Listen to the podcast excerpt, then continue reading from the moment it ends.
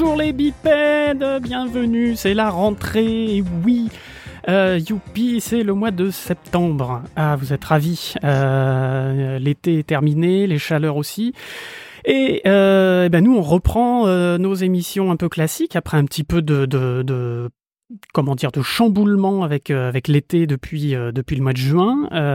Et mais mais on reprend sur les chapeaux de roue. Donc, je suis toujours le doc et je suis encore accompagné par mon camarade Jeko. Salut Jeko. Salut les bipèdes, salut Doc. Je suis content aujourd'hui, c'est un sujet de, qui, qui, qui m'émeut particulièrement parce que c'est un peu mon sujet préféré. C'est de quoi on parle aujourd'hui? Oui, du SIGRAPH, encore. Encore. Mais là, on va faire une émission un petit peu plus dodue, comme on avait prévenu. Dodu, parce que pourquoi tu dis ça, dodu? J'ai pris un peu de poids pendant le confinement, mais ça va. Ah, c'est bon, ça va. Parce qu'on va la faire un peu plus, on va, on, on va, vous la faire un peu plus longue, euh, parce que du coup, on va faire, on va voir un petit peu tout ce qu'on a vu en conférence, euh, en conférence en ligne, puisque le SIGRAPH de cette année était principalement en live à Vancouver, euh, avec les conférences un peu traditionnelles, et puis euh, ils ont récupéré un peu de ce qu'ils avaient fait euh, depuis depuis le confinement, enfin depuis les, les depuis que Thanos a claqué des doigts, et du coup, bah il y avait pas mal de choses en ligne, enfin beaucoup de choses en ligne d'ailleurs, et c'était ouais, c'était fort intéressant. Qu'ils aient un, un, fonctionnement hybride aussi abouti, même si c'était pas parfait. Euh, et surtout, surtout, euh, comme tu le sais, moi cette année, j'ai pas pu y aller en, en, live parce que je me suis fait voler mes papiers. J'avais pas de passeport pour aller à Vancouver. C'est voilà. Et du coup, je l'ai, je l'ai regardé, je l'ai regardé euh, sur internet là, sur mon PC en version hybride. Alors, ce qui était cool, c'est que on a pu euh, se faire un petit, euh, un petit chaîne WhatsApp avec, euh, avec deux, trois copains qui, qui suivaient sur place et, et aussi en version hybride. Et on a pu échanger au, fur et à mesure du salon, ce, qui a, ce qui a cassé un petit peu cette dynamique un peu bizarre d'être devant son écran à suivre des conférences pendant, pendant quatre jours.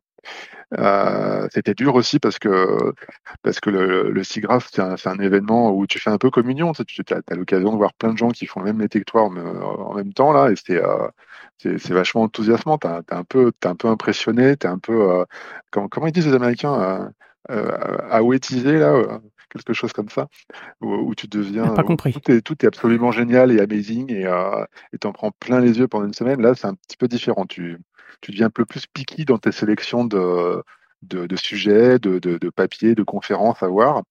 Du coup, euh, du coup, ouais, enfin voilà, le jeu c'était de vous, vous dépeindre un peu, euh, un peu tout ça, aller un peu plus en profondeur dans les, dans les sujets qu'on a vus. Ah non, on, est en, on est en compagnie de Benoît, Benoît Rogez. Oui, de 3DVF. Et, et, bonjour Benoît. Benoît. Et merci de m'accueillir. Bah, avec grand plaisir une collaboration qui fait plaisir encore avec 3DVF, donc comme on avait fait l'émission précédente euh, avec Jean-Christophe Rodier. Et, et Benoît, toi, tu m'as suivi en, en, en hybride aussi, le, la, le c'est ça? Hybride et en semi-décalage horaire, c'est-à-dire que je m'étais euh, quasiment calé sur les horaires de Vancouver pour suivre les conférences, y compris le soir. Euh, Ouais, j'ai fait pareil de mon côté. Je commençais ma journée à 5h30, je terminais à 3h pour pouvoir euh, vraiment être au même moment euh, que les autres à, à, voir la, les sessions live, euh, qui était plus simple en réalité. Oui, c'est vrai. Alors, ça, ça, ça, fait un peu bizarre le, le soleil dehors et, ouais. et pas, pas aux bonnes heures, mais ça, ça permettait quand même d'avoir un petit peu l'impression, pas loin d'être sur place.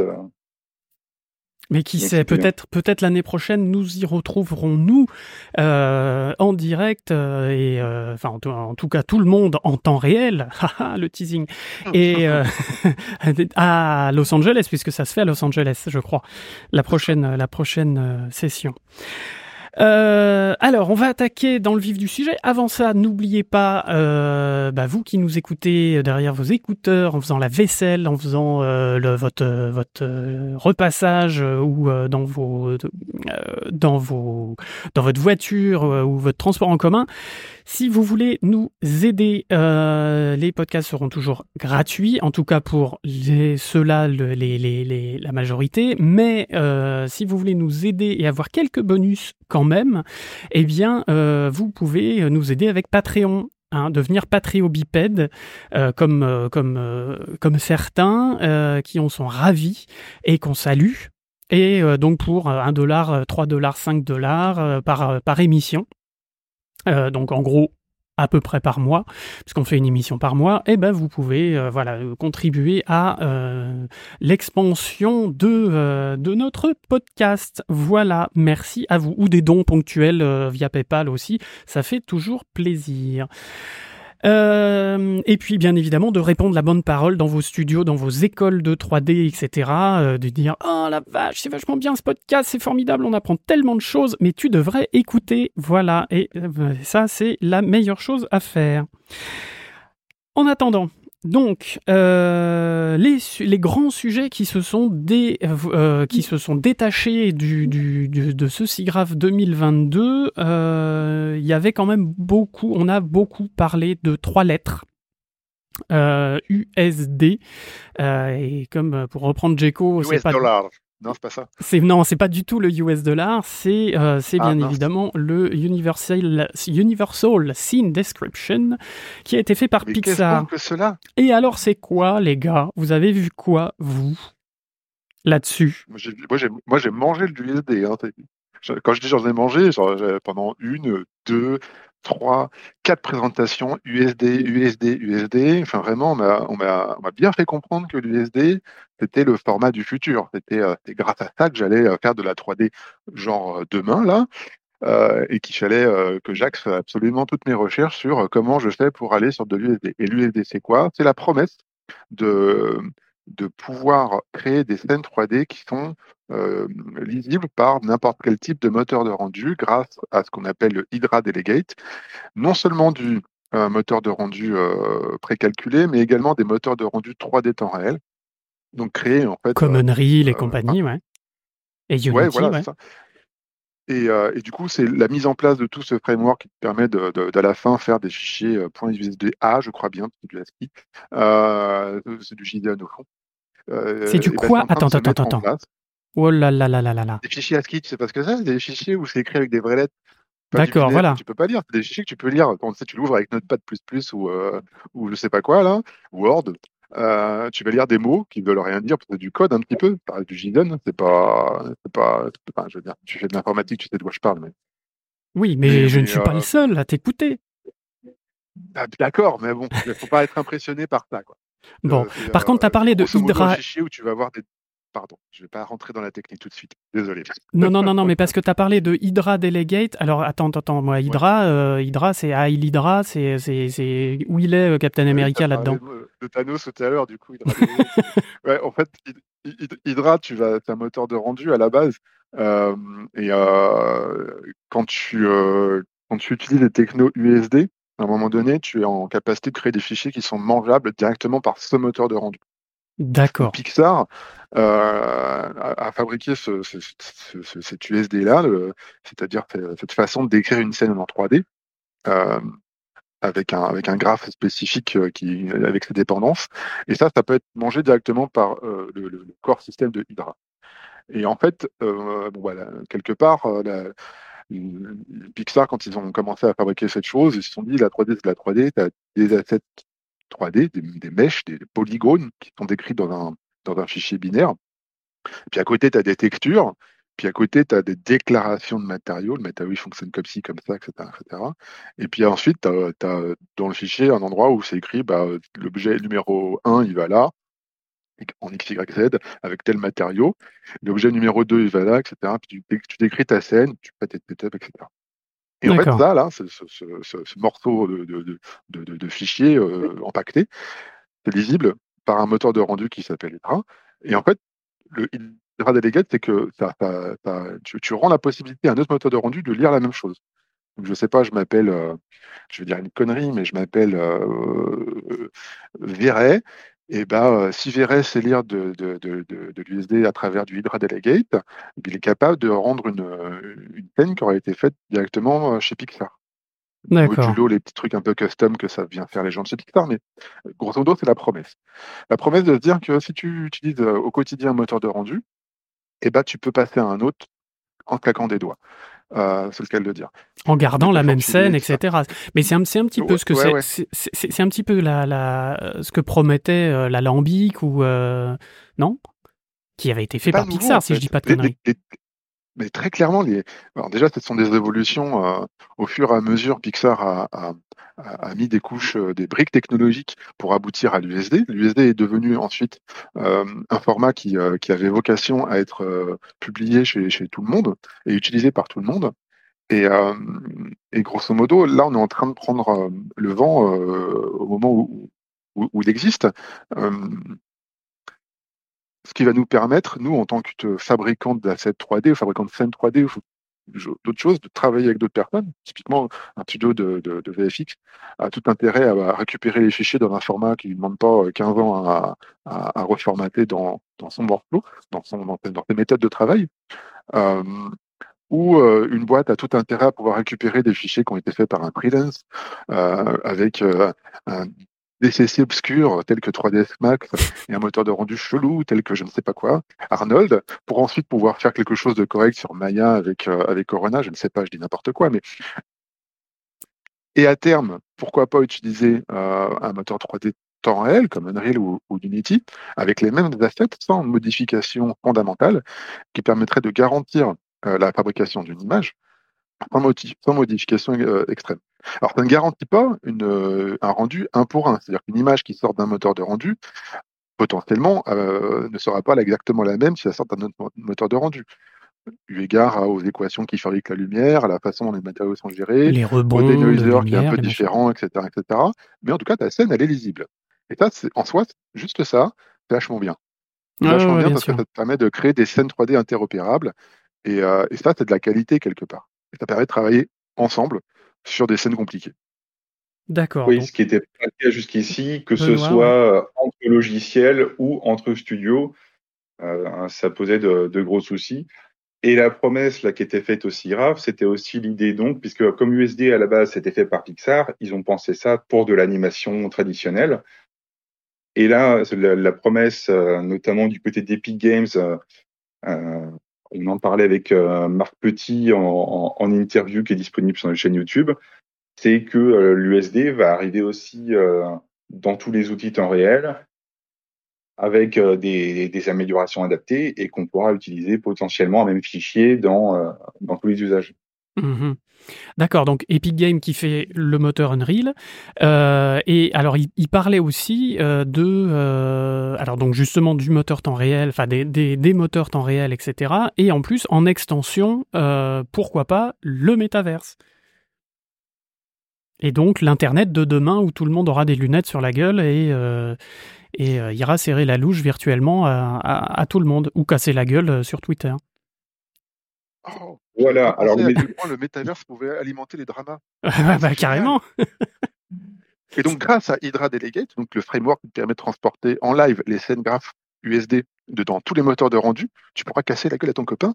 C'est absolument génial. Mais virtuellement. Voilà. Mais à la base, SIGGRAPH, c'est pas fait pour ça. À la base, SIGGRAPH, c'est fait pour euh, tous, que tous, tout le monde se mette ensemble pour faire une joyeuse fête autour de la façon de fabriquer des images de synthèse. On n'est pas là pour casser la gueule à des gens. Non, c'est vrai. C'est très, fun de casser la gueule à des gros trucs euh, qu'on fait en 3D.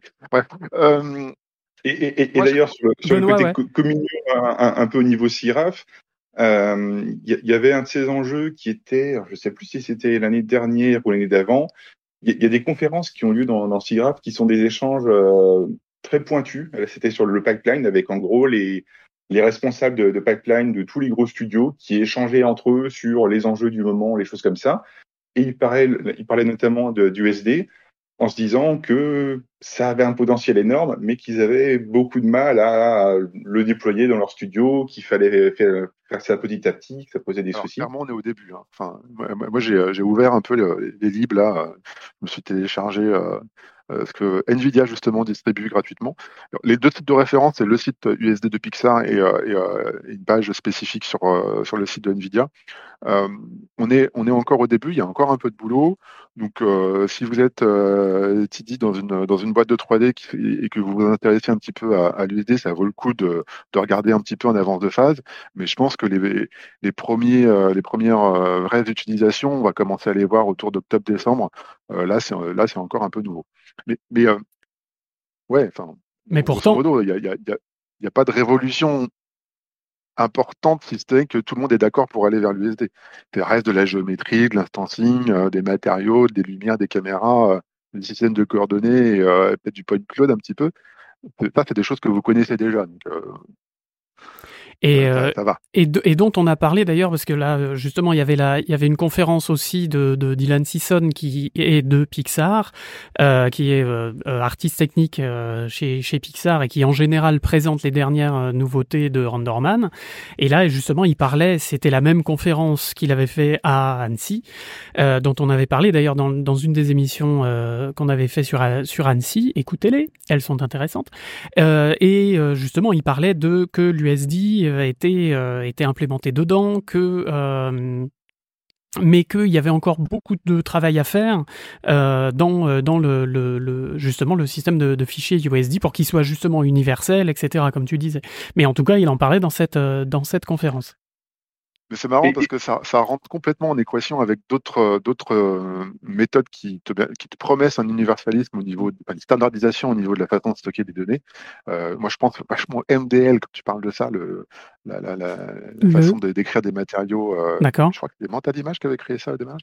Et en fait, quand tu mets tout ça dans la même boîte et que tu secoues un petit peu, ça fait des chocs à pic. Et, euh, et j'ai, non, mais c'est vrai. C'est-à-dire que si tu, si tu manipules ces objets-là comme, comme on le fait en programmation, juste des objets qui sont euh, agnostiques et indépendants du système qui va les utiliser derrière, euh, ça peut que marcher.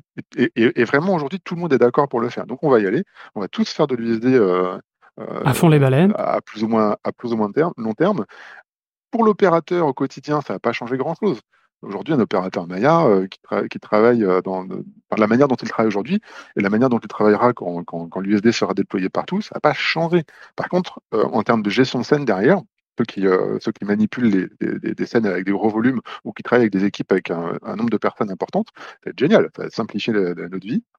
Et ça, ça permet aussi un autre truc qui est vachement bien, c'est qu'une scène qui sera fabriquée, je sais pas, en 2022, on pourra la lire en 2027 sans aucun problème de compatibilité parce que d'un point de vue fondamental, les objets sont, agnostiques, génériques, qui sont euh, des notes primitives qui sont, qui sont lisibles partout. Et ça, c'est vachement bien. Parce que le, le, aujourd'hui, je ne sais pas si vous avez déjà eu euh, l'occasion de, tester ce genre de choses, mais une scène réalisée il y a 3-4 ans, pour l'ouvrir sur, un, sur un DCC, parfois c'est ouais, plusieurs heures de travail juste pour. Euh, Donc, il y a une de, Benoît, ouais, utilisation du travail qui est importante. Pardon. Aussi de, de l'archivage dans les studios. Euh, quand on réalise que des fichiers il y a quelques années sont plus, plus forcément lisibles et à plus forte raison tous les vieux studios des années 90 qui avaient des, des belles créations qui sont un peu perdues dans, dans les limbes. C'est euh, alors après, tu as un gros travail qui a été effectué, tu es super content, puis en fait, un jour, tu as besoin de le réouvrir parce que finalement, tu as le budget pour faire un nouveau film et tu veux réutiliser l'asset qui a été créé par, par, par Benoît euh, il y a 15 ans, bah, ça peut être dur. Ça peut être très très dur. Après, après c'est une promesse. C'est vers là où il voudrait tendre. Moi, moi ça me rappelle, c'est marrant, à une lettre près, ça me rappelle l'USB de, Universal Serial, Serial Bus là qu'on a sur nos téléphones, sur les portables et tout ça pour pour les prises en fait, de dire une seule prise pour les gouverner tous. Euh, c'est pas encore ça. Hein. C'est pas encore tout à fait ça. Il, ne cache clairement pas pendant la, conférence euh, vers un métaverse, un métaverse ouvert, euh, avec notamment Epic Games qui était là il y, avait toute une partie sur euh, attention USD pour que ce soit compatible avec le temps réel, il va falloir ajouter ça, ça, ça, ça, ça. Et là, c'est génial parce qu'en fait. Attends, attends, laisse, laisse finir, laisse finir Benoît, laisse finir Benoît. Euh, il, y a, une conscience de, de, tous les gros acteurs du marché. Oui, c'est vers ça qu'ils veulent aller, mais il y a du travail et euh, voilà, ils, ne le cachent pas, ce qui pour le coup est bien. C'est que clairement, voilà, les, les jalons qu'il y a à faire sont posés et, et ça permet d'avancer tant mieux. Bah écoute, il y a donc à surveiller de extrêmement près et euh, à, tester, à essayer. De toute façon, alors apparemment, d'après euh, bah, ce qu'on avait vu un petit peu à Annecy et puis là grave, euh, tous les éditeurs de DCC, donc de logiciels qui permettent de faire de, des images 3D, donc pas que les Maya, mais les... alors je sais pas si on va aller jusqu'à Revit, mais pourquoi pas. en tout cas les Unreal, Unity et compagnie, bah, tout cela se, se compatibilise avec l'USD. Donc, et le fameux Lama, les matériaux Lama. C'est quoi tout ça? Ah, je vous ai perdu là. Alors, c'est une, bonne question. Material X. Euh, ah, Material X, pourquoi t'appelles ça Material Lama Parce que c'est la boîte qui les a fait. C'est l'entreprise qui les a qui les a lancés. Ouais, je dis, je fais un peu le, je fais un peu le gars qui sait pas, et en fait, c'est le gars qui sait. Mais euh, c'est les, les, les si, si, je dis pas de bêtises, hein, normalement, euh, normalement c'est ça. Et, euh, et, en fait, c'est c'est l'USD des matériaux. T'as as, as, deux euh, euh, innovations qui se, qui se tirent la bourre un petit peu, qui sont Material X et MDL et qui sont et dont l'objectif est de, de créer euh, un format qui vient stocker du matériau quoi. Donc B, BRDS BSRDF et, et texture etc., pour proposer des trucs de plus le plus PBR possible. Je vais parler en français pardon. Oui s'il te plaît. Donc des matériaux qui soient physiquement plausibles ou physiquement réalistes avec avec leur définition de comment ça répond à la lumière et euh, avais, alors je ne savais pas que Material X, tu avais euh, une boîte derrière qui s'appelait Lama. Euh, je pensais que c'était un, un, conglomérat open euh, comme, comme ça pop de temps en temps. Je n'avais pas fait le lien. Donc c'est pour ça que j'étais aussi, aussi surpris. MDL, c'est Mental Image qui a été acquis par Nvidia il y a quelques années. Du coup, aujourd'hui, MDL, il est, il est propulsé par, par Nvidia. Et ce que j'ai essayé de dire tout à l'heure, j'ai coupé Benoît, je m'en excuse encore une fois, c'était que T'as Pixar qui propose de l'USD, t'as Nvidia qui est là en mode on, a, on a du MDL et en même temps on a une, une volonté de, de, proposer à l'industrie 3D, peu importe si elle est créative ou pas, euh, une capacité euh, absolue pour fabriquer des images. Et du coup, tiens, euh, ça pourrait rentrer dans notre système qui s'appelle Omniverse, qui est encore un, un nom pour exprimer un certain nombre de méthodologies. Et, et, en fait, tout ça, c'était un peu l'impression euh, que tout le monde arrive au bon moment et qu'il y, a un standard qui est, qui est pas là en mode euh, on essaie de proposer un truc et venez, euh, venez s'il vous plaît utiliser notre standard. Non, non, ça s'impose au marché parce que c'est d'une logique imparable. Et tu le fais pas comme ça, tu restes tout seul dans ton univers et du coup tu partages pas avec les autres. Alors ça peut être une valeur ajoutée. Très clairement, tout à l'heure tu citais une problématique qu'il y a, a peut-être avec certains studios de VFX qui n'ont pas envie de, filer leurs données à d'autres studios de VFX, que la, valeur elle est dans, la data. Hein. Sauf que, sauf qu'aujourd'hui, la valeur elle est aussi dans le partage absolu de toute la donnée, parce, que grâce à ça, tu fais des scènes de plus en plus complexes, des images de plus en plus impressionnantes, et il n'y a, que, en partageant l'effort que, tu arrives à, ton but. Et tout ça pour rebondir sur Material X et MDL, je sais pas.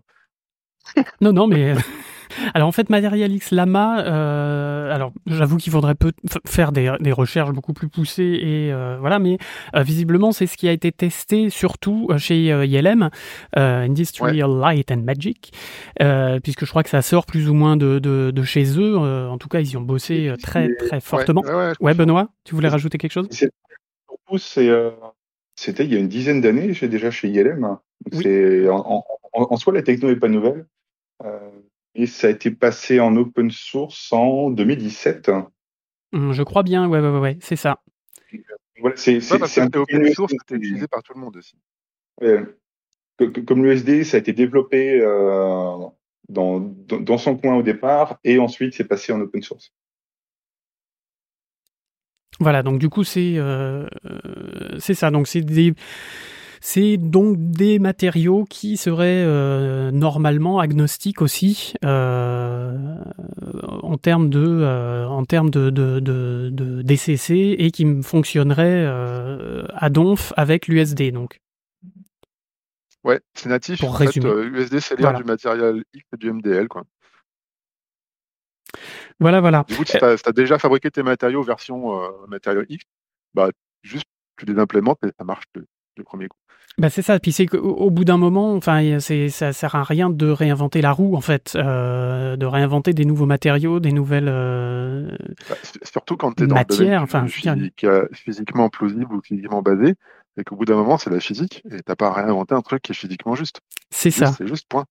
Alors après, tu peux avoir des améliorations sur la façon dont la physique est implémentée ça c'est tout le truc, mais en même temps, si la BRDF elle est comme ça pour un tel, un tel type de un tel type de matière, elle est comme ça, point barre. Si la euh, BRDF, qu'est-ce que c'est?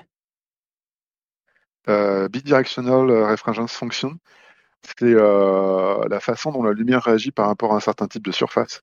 D'accord. Et c'est l'acronyme pour définir ça. Et grosso modo, c'est que quand toi, quand tu fais de la 3D à l'intérieur de ton truc là, que tu choisis entre Kong et Red Nayar ou Blin ou je sais pas quoi, ça, c'est des types de BRDF différents. Et dans le domaine du physiquement réaliste, bah, soit tu as de la BRDF tabulée, c'est-à-dire mesurée sur un matériau et du coup, du coup, ça a été mesuré. Tu as le bruit de la mesure, mais c'est le matériau réaliste physique. Euh, soit ce sont des modèles, euh, comme Blin, Oren et tout ça, qui sont des modèles mathématiques qui reprennent euh, la façon de réagir d'une surface à l'intérieur d'une équation plutôt que d'une mesure. Ok. C'était l'instant. Non, non, mais c'était bien, c'était bien. La raconte sa science autour des matériaux. Parfait. Alors, tu nous as parlé d'Omniverse. ils en ont parlé aussi, aussi grave. Qu'est-ce que c'est, Omniverse? Alors déjà, je crois que c'est Nvidia qui a lancé ça. Ouais. Parce qu'ils font pas que des cartes graphiques et des gros processeurs et avec des ventilateurs euh, qui font un bruit de, de tondeuse à gazon. Et ils font tellement pas que des cartes graphiques qu'ils n'ont pas du tout parlé de la prochaine génération 4000 aussi grave. et en revanche, beaucoup d'USD, beaucoup d'Omniverse. Alors, et du coup, alors, euh, quid Qu'est-ce qu'Omniverse? Euh, Bonne question. C'est un peu comme le métavers, j'ai l'impression, Omniverse. Euh, c'est une façon de, mettre un mot sur plein de trucs et euh, les concepts n'ont pas encore été euh, complètement aboutis. grosso modo, conception et collaboration. objectif, créer. alors, objectif pour l'industrie de la 3D, créer des choses qui soient réutilisables. Donc, c'est marrant, on a parlé de l'USD à l'instant et il y a une partie de, de l'univers qui contient USD, c'est pas pour rien. faire des jumeaux numériques, c'est-à-dire avoir la capacité d'avoir quelque chose dans le réel qui est exactement la même chose dans, le, dans la 3D et avoir une interopérabilité entre les deux. C'est-à-dire que quand tu as changé le réel, bah, c'est changeable aussi dans la 3D. Ouais. Et euh, tu as, tout un framework avec plein d'outils de, différents qui te permettent d'utiliser euh, ce, que, ce qui s'appelle Hero euh, Omniverse. Et, euh, et, là, et là, je vais encore parler de promesse.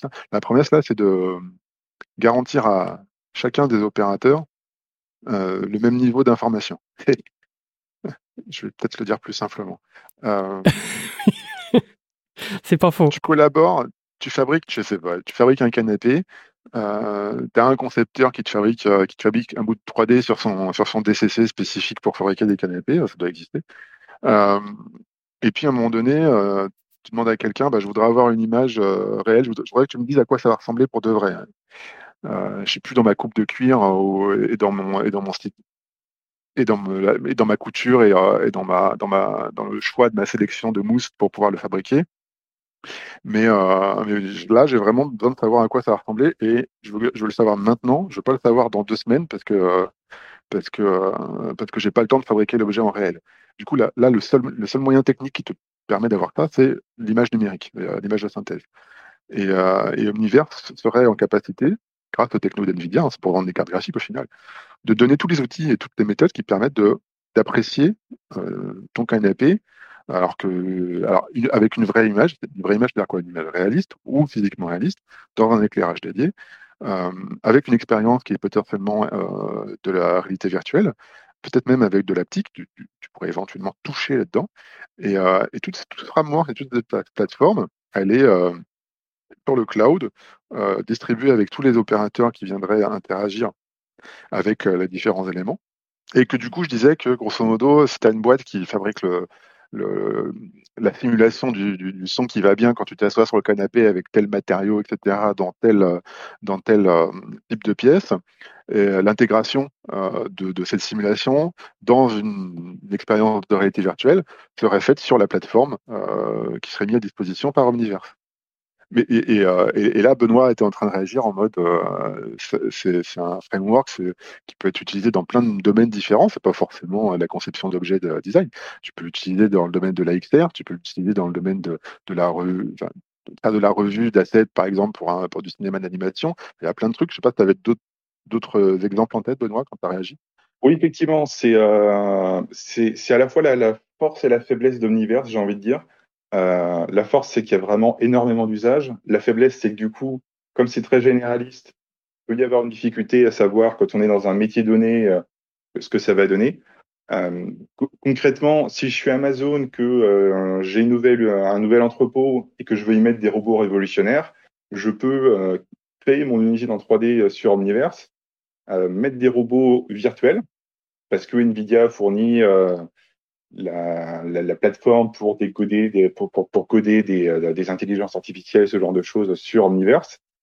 Je mets mes petits robots dans mon, dans mon entrepôt, je les fais apprendre à livrer des colis, à se déplacer euh, sans se rentrer en collision les uns avec les autres.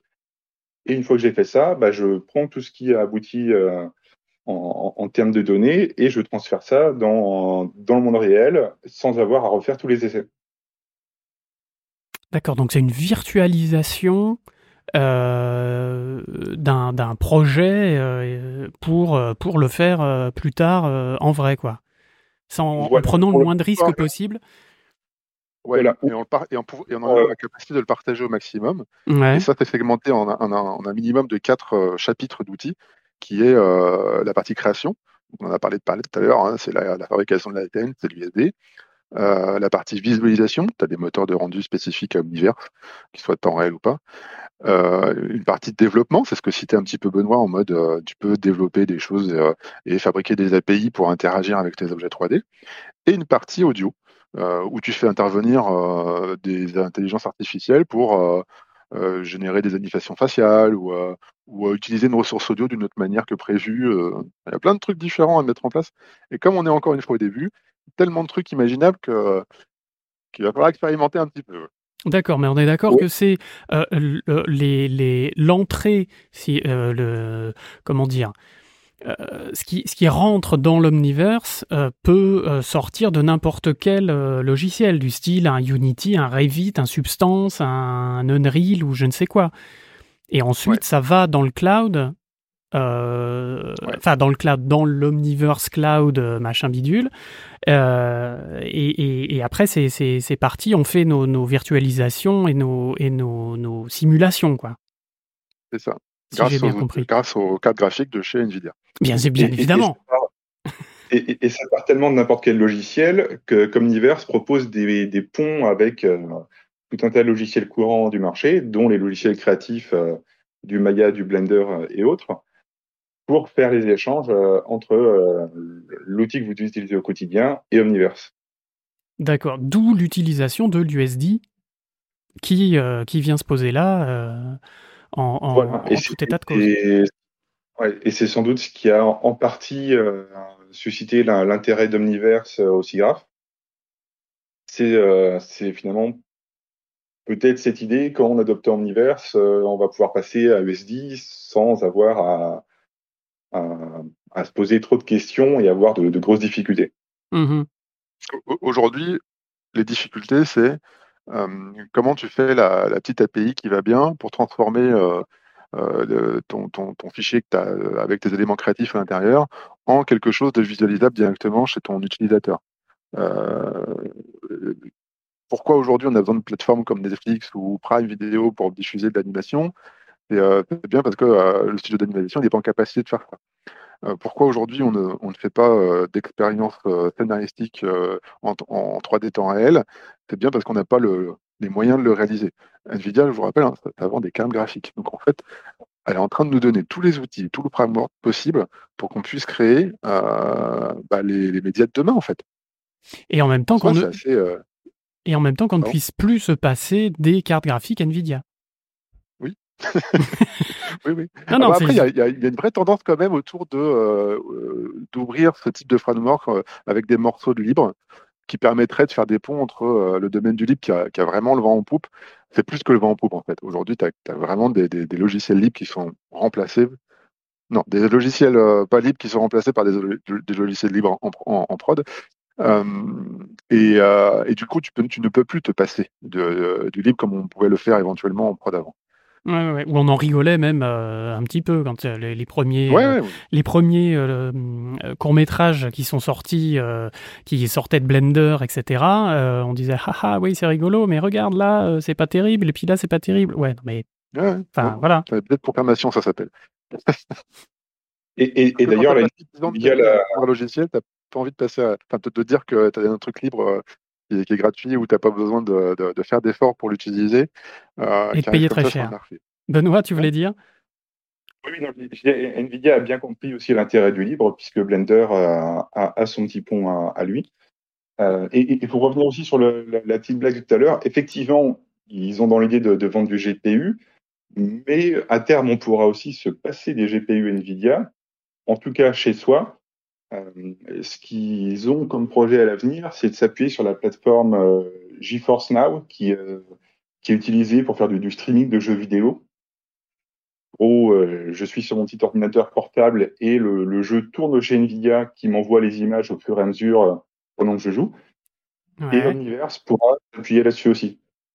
Oui, en fait, tu envoies tes, tes, tes, tes, datas en temps réel et c'est calculé, c'est calculé ailleurs, quoi. Ouais, ouais. c'est marrant. C'est marrant notre capacité à rendre les choses de plus en plus complexes. Tu, te rappelles, il y, a, quoi Il y a 20 ans, on avait euh, une petite console dans la poche qui s'appelait une Game Boy Advance. et, euh, toute la techno, elle était, elle était contenue dans un truc qui était grand comme un téléphone portable. Et tu mettais des cartouches à l'intérieur et tu jouais à ton jeu vidéo. Et là, on est en train de te promettre de, de streamer quelque chose sur un écran. Donc grosso modo, ta, ta, console, ça va être un écran avec une carte Wi-Fi, euh, deux trois boutons et, euh, et, toute la toute la partie euh, computation, ça sera fait sur du cloud. C'est assez, assez, hallucinant à quel point à quel point ça a évolué.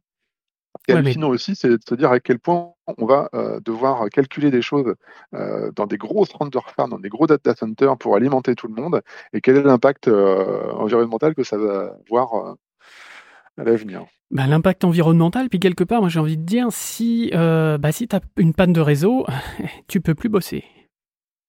Tu me rappelles chocolat Moi, oui, bon, euh, je sais pas si c'est. Non, mais heureusement, euh, l'intelligence artificielle est là pour nous sauver. Pour réparer les réseaux? Non, non, non, je disais ça parce que c'est un sujet aussi qui a été vachement vu sur SIGGRAPH 2022.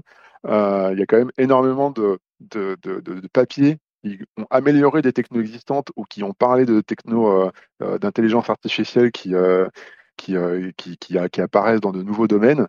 Et ça aussi, c'était un, un, fil conducteur tout au long de cette semaine parce que parce que parce que parce que c'est un peu une révolution quoi. On avait déjà eu un SIGGRAPH avec la révolution de l'intelligence artificielle.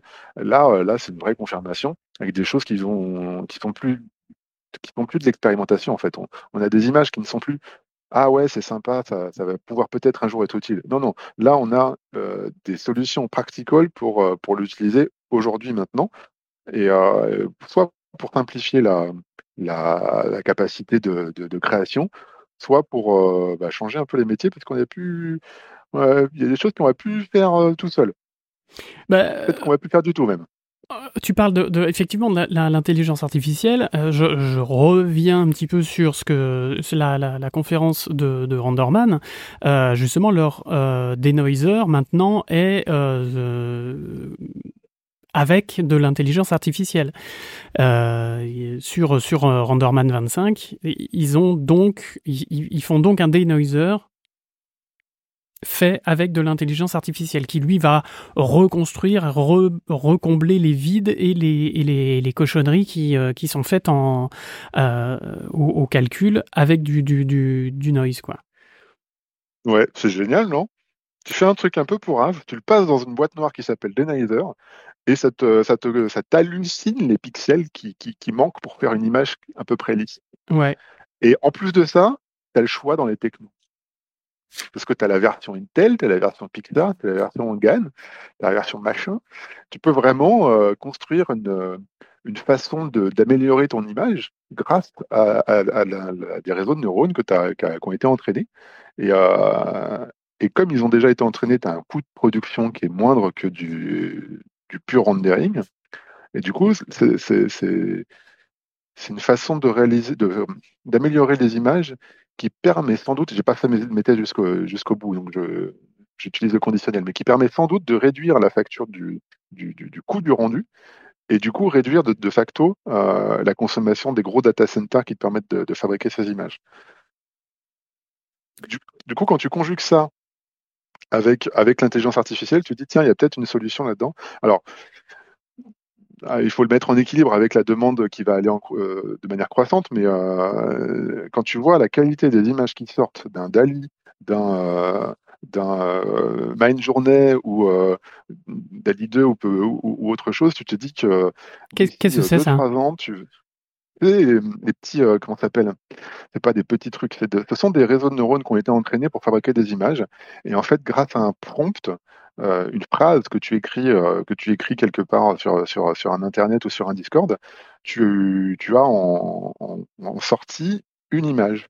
Je peux écrire par exemple euh, doc sur une planche à voile un jour de pleine lune avec, avec une façon de, de, de, peindre comme, comme Vincent Van Gogh. Et l'outil en deux minutes va t'halluciner le doc sur une planche à voile de nuit. Ah bah ça, ça m'intéresse. Van Gogh. Euh, et en plus de ça, il va te, il va te le, non seulement te faire une version, deux versions, trois versions, mais tu peux lui demander de recalculer une version qui t'a plus plus qu'une autre, et du coup, il va t'en ressortir encore quatre versions. Et tu vas avoir comme ça une espèce d'arbre de décision que tu vas construire au fur et à mesure. La qualité des images est assez hallucinante. Euh, on en a parlé, enfin, vous avez dû voir sur YouTube ou autre des articles autour, autour de tout ça. C'est entre le, le super enthousiasmant et le super flippant, parce que vraiment, vraiment, bah, limite, les, images est hallucinante. C'est ça, les, les, artistes vont plus avoir euh, rien à faire. Donc.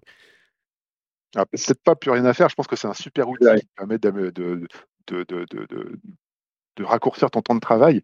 N'empêche que euh, entre un étudiant qui devait apprendre à faire du digital painting euh, en 2000 et un étudiant qui va apprendre à faire du digital painting en 2022, c'est juste pas les mêmes. C'est juste pas les mêmes. tu nous mettras les liens, enfin, euh, tu, tu, me donneras les liens et on les mettra dans les notes de l'émission pour, euh, pour faire tout ça, parce que ça m'intéresse de me voir. Euh, sur la planche à voile. Exactement. Alors, c'est de la techno qui est, qui est super intéressante, qui a, qui a, des grosses possibilités et qui en même temps soulève pas mal de questions d'un point de vue éthique et même légal. Euh, parce que donc c'est des c'est des technos qui ont été entraînés sur des images. Ouais. La question c'est quelles étaient ces images? Est-ce que du coup le fait que ça que que ça se base sur ces images là, il n'y a pas un lien de causalité? Est-ce qu'il faudrait pas rémunérer les créateurs? euh, Il y a la question du bah, finalement euh, vu que tout ça, vu que l'image finale sort d'un algo, qui a les droits dessus? Est-ce que c'est la personne qui a tapé sa petite phrase euh, je veux doc sur un vélo euh, dans, dans, le style de, du Spider-Man de Sony? Est-ce que c'est les créateurs de l'IA Est-ce que c'est personne? Et, et, et, quand je dis personne, ça peut vraiment se poser. Du côté US, euh, en termes de copyright, il y a eu des cas par le passé où la justice a tranché en disant bah non, il n'y a pas d'intervention humaine, il n'y a pas de copyright. Bah comme l'histoire du singe qui avait pris un selfie là. Voilà avec un singe qui avait euh, emprunté l'appareil photo d'un photographe euh, quelques instants, qui avait appuyé sur le bouton euh, sans faire exprès. Et le photographe avait essayé derrière de monétiser l'image, de garder le copyright, et on lui avait dit, bah non, désolé, vous n'êtes pas l'auteur, et en fait, il n'y a pas d'auteur. Tout l'argent revient au singe. Qu'est-ce qu'il va en faire? Non, non, je crois qu'il y a effectivement l'image, mais je me demande si elle n'est pas tombée dans le, dans le domaine public, du coup, cette image. Il, me semble que ça finit comme ça, ouais. Et, donc, il y a cette problématique-là, et il y a aussi le fait que euh, on, a vu, il, y a, une semaine ou deux, il me semble, émerger une plateforme de ce type, mais qui proposait spécifiquement de faire des, images dans le style de, en prenant des artistes connus, euh, des concept artistes, des choses comme ça. D'accord, mais c'était c'était une IA, donc il faisait ça. Oui, voilà, c'était l'IA, mais on dans le style 2, ça veut dire que l'IA, elle, elle, a été entraînée avec euh, plein d'images qui ont été réalisées par ces artistes. Elle a sans doute halluciné euh, plein de nouvelles images euh, basées sur ces styles graphiques. et, se pose la question qui est-ce qu'on paye? Et aujourd'hui, le modèle économique, c'est un abonnement pour avoir accès à des jetons d'utilisation de l'IA. N'empêche que les styles graphiques de ces personnes, bah, genre c'est leur, leur propriété intellectuelle quelque part. Mais comme ça n'a pas été réalisé par eux, mais par l'IA, vide. Donc ça va être un peu sympa. Alors aujourd'hui, on a euh, les IA que j'ai vues, je, tu me détrompes Benoît si je dis des bêtises, mais euh, ne produisent que des images euh, fixes. moi j'ai hâte de voir des images animées. Hein. Alors on peut faire des animations avec certains systèmes. J'en avais testé un qui permettait de faire ça, notamment qui, qui travaille avec des systèmes de, de variation, comme, comme tu, tu, évoquais un peu plus tôt, et qui en fait prennent l'image qui a été générée pour générer la suivante. On, peut faire des, on peut imaginer des animations. Vachement bien d'ailleurs. J'ai vu des espèces de cinémagraphes. Tu sais, euh, tu as, l'image de Doc euh, sur sa planche à voile, euh, sauf que la mer bouge. Et du coup, tu as, une espèce de, gif animé où tu vois la mer qui bouge et euh, du coup, ça donne un cinégraphe un peu sympa. Euh, j'imagine qu'une IA peut assez facilement extraire les éléments qui peuvent bouger d'une image et du coup créer des cinémagraphes plus facilement. J'imagine que des gens comme Instagram ou autres ont, déjà, euh, déjà planché sur ce genre de sujet. J'ai vu aussi un travail d'un un, motion designer qui a repris des choses qu'il avait faites avec Midjourney pour créer une petite animation. Et le résultat était assez top parce que il a donc sorti des images, découpé ces images, mis euh, des, éléments de plan différents à l'intérieur d'After Effects, fait son petit, euh, sa petite vidéo euh, et, en quelques, en moins de temps qu'il n'en faut pour fabriquer un concept, il avait un truc qui était tout à fait potable. Donc en fait, en termes de capacité de production, j'imagine que ce type de techno va nous faciliter un petit peu la vie dans la, dans la partie création, créativité. Mais ça veut aussi dire que tout le monde est créatif. Bah, c'est l'IA qui se charge de, faire les choses. Bah c'est ça. Alors, est-ce que ce sont les gens qui sont créatifs ou est-ce que ce sont les IA qui sont créatives? C'est la, grande question. Après, il, y a, aussi des approches intermédiaires. Là, je pense à euh, Gaugan de NVIDIA, G-A-U-G-A-N. Euh, si vous tapez ça dans Google, vous allez euh, tomber sur l'outil directement. qui propose un, petit outil de, de création de paysage où en fait on, va non pas dessiner le, paysage, mais ce à quoi il devrait ressembler. On dit là je veux une montagne en, avec un pinceau grossier euh, d'une couleur. Là je veux de la mer euh, en mettant une autre couleur. Et puis on lui dit bah voilà transforme ça en image euh, qui, qui, est assez esthétique et en lui donnant un, un, style et il va créer quelque chose derrière. Donc on a finalement une alliance de l'humain et de la machine ce serait rigolo, c'est d'entraîner un réseau de neurones pour qu'il euh, réagisse par rapport à ce que toi, en tant que personne, tu lui dis. Donc en fait, il est habitué à toi, et du coup, il te réalise l'image en fonction de tes goûts à toi. Et quand tu penses que des gens comme euh, Alibaba et euh, Google et Pinterest qui travaillent sur ce genre de techno, tu te dis bientôt, on va bientôt, bientôt, on va bientôt, elle génial ma phrase. Sans doute un jour, on va, on va, on va avoir des pubs adaptées à ce qu'on aime dont la création aurait été faite par une IA et pas par, euh, par un poussif euh, CG artiste euh, directement sur Illustrator ou je ne sais quoi. Et du coup, il y aura, il y aura, plus, il y aura, un, il y aura un, domaine du job qui va disparaître littéralement. Bah, bienvenue dans Minority Report. Ouais, un peu. Et pour reparler du GAN, qui, est une, façon de fabriquer des réseaux de neurones particulières, moi j'avais expérimenté un truc qui permettait d'halluciner des, des, images entre des images ne veut rien dire ce que je dis, c'est obscur à souhait. Bon, grosso modo, l'idée, c'était de faire une petite tournette autour d'un objet. Et on n'avait que six images, sauf que euh, sauf qu'on voulait que, que ça soit fluide en termes de, de, de, tournette. Et euh, plutôt que de, que de recalculer avec le moteur de rendu, on s'est dit tiens, on va essayer d'utiliser GAN pour, euh, qu'un réseau de neurones hallucine les images manquantes entre les, les différents angles qu'on avait. Et le résultat est assez rigolo. Ça marche très très bien sur les objets qui ne sont pas transparents. Euh, c'est-à-dire a des choses qui ont une entité physique euh, où il n'y a pas beaucoup de réflexion et où c'est facile, enfin facile, où c'est euh, assez, assez évident. Juste la manière dont ça va réagir avec, euh, merci, avec la lumière, ça marche plutôt pas mal. Ça, ça, ça, blur un petit peu sur les, sur, dans certains coins. Euh, ça pète un petit peu là où il y a vraiment euh, pas d'information dans l'axe de, de, vision d'une caméra, mais, euh, mais ça remplit les trous. Et euh, je me dis, dans des sites web, à la, genre qui vendent des sneakers ou, ou, des trucs où tu dois tourner un peu autour pour, pour essayer de comprendre à quoi ça sert, c'est le genre de techno qui peut être directement utilisé, mais tout de suite, littéralement. Et dans le cadre de notre métier de créatif, euh, de, de, fabricant d'images de, synthèse, ça peut peut-être euh, réduire le temps de calcul total. Euh, vous savez, on a ce trend là dans, dans le marché de l'animation où on va de plus en plus vers de, de l'anime 3D qui ressemble à du stop motion. Parce que pour des raisons budgétaires et de style aussi, euh, réduire le, temps de calcul euh, est quelque chose d'intéressant. Bah, on pourrait imaginer qu'un réseau de neurones puisse recalculer un film qui soit de, fait de façon stop motion en version fluide. Ah bah oui, c'est la promesse que donne ce genre de truc. Ouais, ouais, ouais.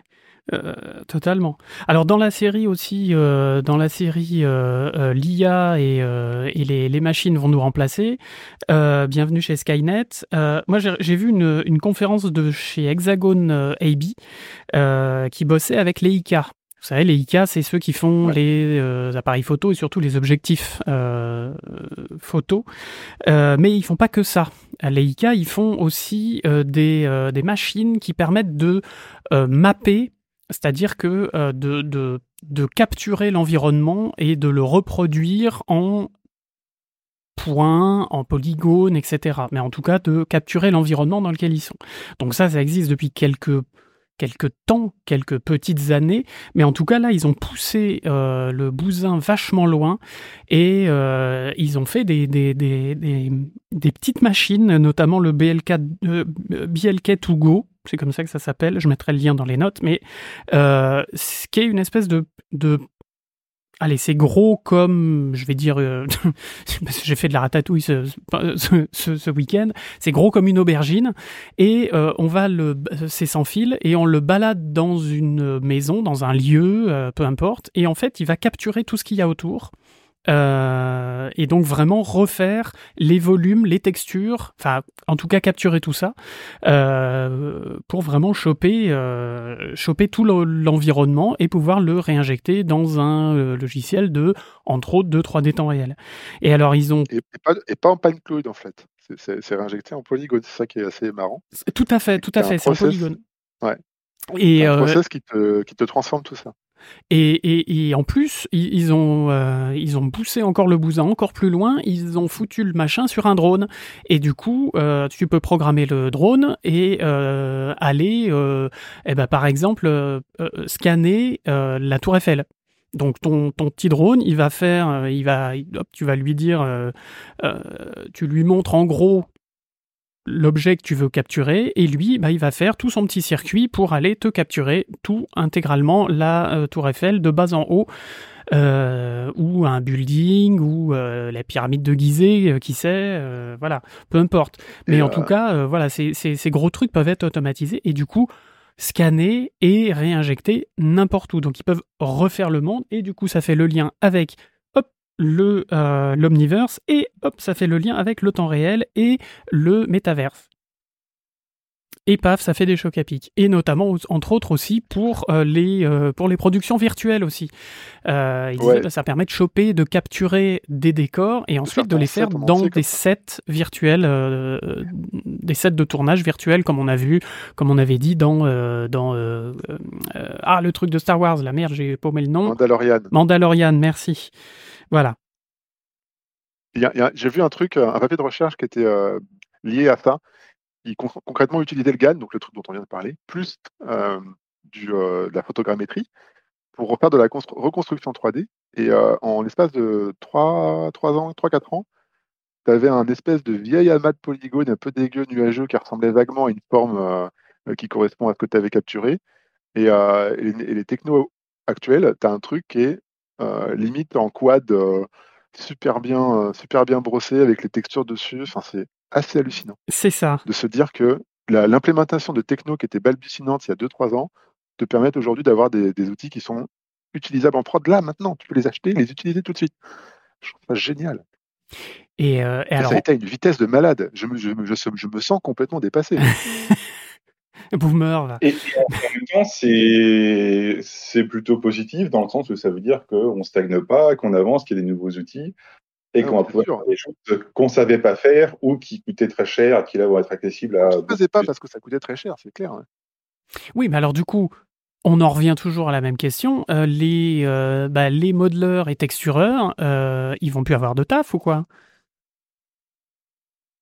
C'est un peu la crainte permanente, mais en même temps, historiquement, ça, ça, s'est pas vraiment euh, révélé vrai. C'est un peu comme dire euh, quand on a euh, ajouté les, logiciels façon Terragen ou Vue qui permettaient de créer des forêts. Ah ouais, mais alors ceux qui étaient payés à placer les, les, arbres les uns après les autres, ils auront plus de travail. Bah en fait, ils ont juste changé de travail ils ont ils se sont mis à faire des forêts plus réalistes et plus rapidement. Et là, je pense que ça va être pareil euh, avec ce, genre de, choses. Hein. On va juste euh, évoluer en termes de métier. Faut pas oublier la résistance au changement. Faut pas oublier, parce que euh, clairement, notre industrie, elle est, est faite d'une certaine manière. On a segmenté les, métiers d'une certaine manière, et tu vas pas demander à, quelqu'un qui, qui est au milieu de carrière ou en fin de carrière de changer du jour au lendemain de métier. Donc ça va se faire progressivement. Progressivement, tu as des outils qui vont, qui vont être adaptés, qui vont être implémentés dans les outils qu'on utilise au quotidien. Ça se trouve, dans l'outil que tu utilises, il y a déjà un petit peu d'IA, mais tu ne le sais pas encore. euh, non, mais c'est vrai. Et typiquement, tu parlais du dynamizer tout à l'heure. Aujourd'hui, dans n'importe quel mesure de rendu, tu as un dynamizer. Celui d'Intel, je crois, euh, le dynamizer de base, euh, c'est de l'IA. C'est un neurone qui a été entraîné. Tu vois, c'est assez discret. Hein. Euh, le truc qui est complètement hallucinant, c'est qu'aujourd'hui, on, on, est dans une, une accélération de l'utilisation de ce type de technologie. Et, euh, et, et ouais, tu as, as, cette peur, cette, cette, ça, ça, crée de l'anxiété, en tout cas chez le, chez le créatif, parce qu'il se dit que du jour au lendemain, il va plus pouvoir créer euh, comme il le fait aujourd'hui. Alors, ouais, mon pote. Mais, mais en fait, c'est le cas de, depuis le début de l'industrie de l'image de synthèse. Tous les 3-4 ans, il y a un shift qui s'opère. Euh, été, il y a peut-être eu un petit ralentissement euh, à un moment donné, mais, euh, clairement les choses changent et il faut s'adapter. Et en même temps, grâce à ça, ça va permettre de ne pas euh, comme on avait, comme on a dit tout à l'heure, de réinventer la roue, c'est-à-dire de refaire, par exemple, si on a un, imaginons, euh, je reprends mon exemple de, Tour Eiffel, euh, de remodéliser la Tour Eiffel, mais si on veut faire une Tour Eiffel qui s'est cassé la gueule ou qui est envahie par les plantes ou je ne sais quoi, bah, du coup, il va falloir de toute façon modéliser les les, les, les, plantes. si on veut lui faire une évolution futuriste de cette Tour Eiffel, bah, on peut avoir cette base sans avoir à la refaire juste en, l'ayant scanné une fois, on la met dans une base de données, euh, enfin dans une bibliothèque, et on la récupère. Pour faire des, des les, les, les, modeleurs et les textureurs auront aussi du boulot à faire pour tout ce qui est euh, utopique, dystopique, etc. C'est sûr, c'est sûr. Puis de toute manière, euh, l'IA, ce qu'elle va te permettre de faire, c'est d'aller plus vite. Il y aura toujours un petit peu de travail, travail à faire manuel. Il y aura toujours un petit peu de, comment dirais-je, de, d'artistique à apporter. Parce que les choses automatiques, elles sont évidentes. Euh, ce qui est moins évident, c'est de créer des choses qui soient différentes. Si, si, on, si, on, si on apporte la techno d'IA à tout le monde là, du jour au lendemain et que dans, je sais pas, cinq ans, euh, tout le monde est tellement bien éprouvé que les, toutes les images qui sortent sont quasiment identiques, tu auras, en tant que spectateur, un sentiment de, de, de platitude finalement. Mmh tu auras été époustouflé pendant 2-3 ans, puis après, et après, c'est fini. Les, les, vieux les VFX des années 99. Quoi. Quand tu les vois aujourd'hui, ça pique les yeux, mais à l'époque, c'était impressionnant. Et, On est d'accord. Et du coup, pour sortir de, de l'ordinaire, le cerveau d'être humain est quand même plus adapté. C'est flippant, je, je te, je te l'accorde. Moi, j'ai enfin, hâte de voir comment ça va évoluer parce que, parce que euh, c'est clair que pour sortir du lot, il euh, va falloir bûcher un peu plus. Et peut-être que même pour sortir du lot, il ne va pas falloir juste créer, mais euh, enfin, juste fabriquer euh, de l'image, mais aussi euh, développer du logiciel, ce qui, ce qui permet de parler un peu plus des développeurs et un peu moins des artistes, qui se cachent derrière le monde de l'industrie de la 3D, de l'image de synthèse en général. Le, parti pris de certains studios français, là je pense à MacGuff, qui, qui, ont montré ce qu'ils savaient faire avec Hôtel du Temps, l'émission d'Ardisson où en fait pendant le pendant le confinement, ils se sont mis à, à, fond sur tout ce qui était euh, IA, deepfake, ce genre de choses, et, et, ils se sont fait des outils qui permettent de, euh, grosso modo, recréer la, la tête d'une personnalité passée et la plaquer sur un, un, comédien qui va interpréter la personnalité. Tout à fait. Et ça leur, et, et ça leur donne du coup un, un avantage technologique et artistique par rapport à des gros studios ou à des studios équivalents qui pourraient pas faire la même chose parce que si euh, s'ils veulent le faire de façon traditionnelle en 3D, euh, ils auront un résultat qui sera beaucoup moins réaliste euh, et qui sera un peu euh, dérangeant visuellement. alors que là, ça passe très bien. Euh, ils ont ici un système qui permet de faire des, des retouches et des, des retakes très facilement. Et, et voilà, ça, ça, peut du coup créer des métiers au sein d'un studio et donner un avantage à des petites entités qui, peuvent du coup se positionner sur des marchés où elles avaient aucune chance il y a encore cinq ans. Complètement. Complètement. Et puis maintenant, en plus, avec les, les justement, on parlait des, et, ils en parlaient beaucoup aussi, grave, euh, de ces productions virtuelles, euh, bah, où finalement, euh, t'as même plus besoin de décors, de, euh, de choses comme ça. Tu, as un écran de LED, euh, et puis euh, des acteurs, et puis, et puis en avant Guingamp, quoi. Enfin, ça va, euh, ça va quand même euh, très très loin. Soit un écran de LED, soit un écran vert, et enfin des, des, des fonds verts, et puis ensuite euh, en temps réel, ça, ça va réinjecter directement le l'environnement, le effacer les câbles, etc. Et, et c'est quand même assez assez dingue. Enfin, il y avait pas mal de, de, de justement de, de conférences là-dessus. C'était quand même assez pas flippant, mais euh, ouais, comme, comme on disait, quoi, c'est, c'est une mutation vraiment du, du, du, du, métier, enfin des métiers et de l'industrie. Euh, ouais, mais c'est vrai. et, en même temps, encore une fois, ça permet à des, à des nouvelles personnes de se positionner là-dessus. Euh, toujours sur la, le côté production virtuelle, on avait aussi la motion capture qui était très présente euh, cette année euh, avec Rococo qu'on a interviewé en vidéo et qui nous disait que la grosse majorité de leurs utilisateurs, même s'ils ont des clients comme Netflix et Sony et autres, c'était des potentiellement des articles, des, artistes en solo qui ont une combinaison, qui ont une idée, puis ils se font la, la mocap euh, en solo euh, dans, dans, dans, leur studio euh, ou, ou, même dans leur chambre, et qui du coup se font des créations comme ça avec de la mocap, de la 3D temps réel, et qui obtiennent des, des choses grâce à ces nouvelles technologies. Alors, ils font quoi, Rococo, concrètement? Euh, oui, Rococo, en fait, ils font des combinaisons de, de, motion capture.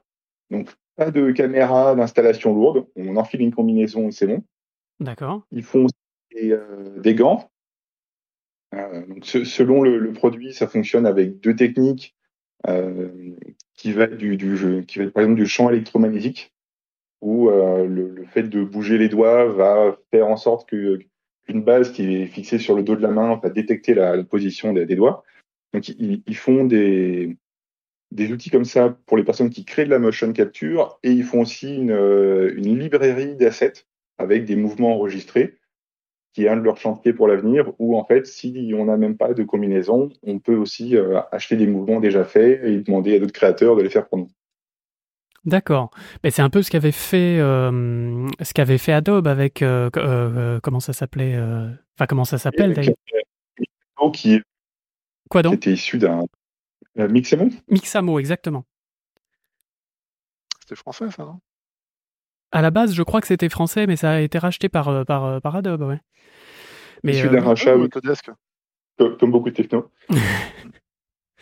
Mais oui, ça a été, euh, on, l'utilise toujours en plus. Et en plus, je crois que ça marche assez bien justement avec le, temps réel, faire un pont, en tout cas avec Unreal.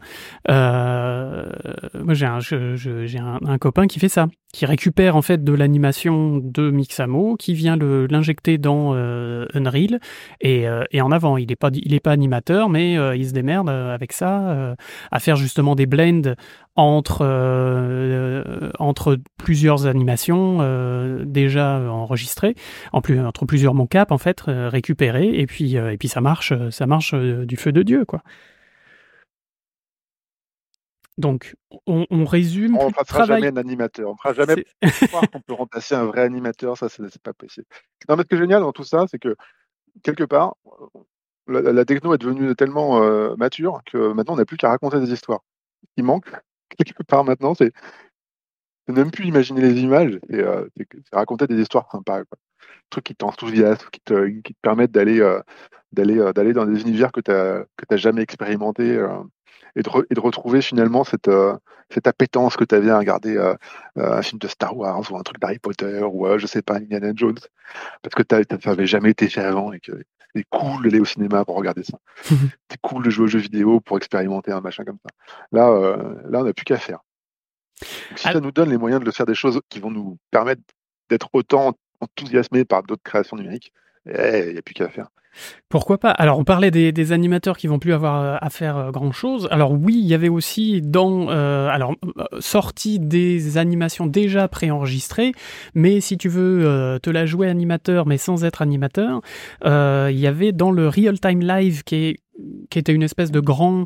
Apparemment, c'est tous les ans qui, qui font ça. C'est une espèce de plusieurs. Il y a une dizaine de alors studio, personne, euh, peu importe, euh, qui viennent présenter des outils, des plugins, des technos, des nouvelles technos, même des, objets euh, en lien avec le temps réel, etc. Et, on doit voter pour les, technos qui nous ont le plus impressionné.